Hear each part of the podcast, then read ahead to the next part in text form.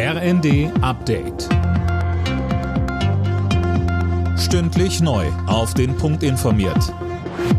Ich bin Dennis Braun. Guten Morgen. Wie kann die kritische Infrastruktur bestmöglich geschützt werden? Darüber tauscht sich Innenministerin Faeser heute an Tag 2 der Münchner Sicherheitskonferenz mit Experten aus. Zudem will Verteidigungsminister Pistorius dafür werben, dass auch Partnerländer Deutschlands Kampfpanzer an die Ukraine liefern. Auf die Dauer des Krieges angesprochen, sagte er im ZDF, ich würde auch gerne wissen, wann er zu Ende geht, aber im Augenblick zeichnet sich das ja ehrlicherweise nicht ab. Und deswegen wird es jetzt darum gehen, und das war das Signal hier von der Münchner Sicherheitskonferenz, dass wir weiter ganz fest an der Seite der Ukraine stehen.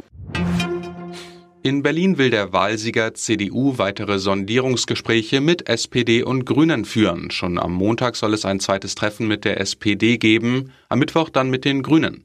Über die bisherigen Ergebnisse ist nichts bekannt. Der Flugverkehr kehrt heute wieder in den Normalbetrieb zurück. Nach dem Warnstreik gestern gibt es aber noch einige Startschwierigkeiten. Silas Quiring.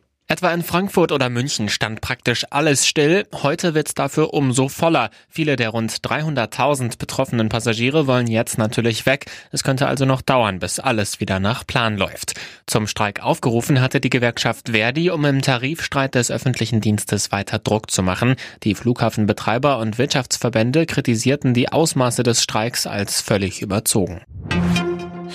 Zum Fußball. TSG Hoffenheim hat die fünfte Niederlage in Folge kassiert. Im Bundesligaspiel gegen Augsburg verloren die Hoffenheimer mit 0 zu 1. Die heutigen Staffelrennen bei der Biathlon-WM in Oberhof drohen auszufallen. Grund ist das Wetter. Die angekündigten Sturmböen könnten den Wettkampf zu unsicher machen. Ob die Sportler antreten können, entscheidet sich in den nächsten Stunden.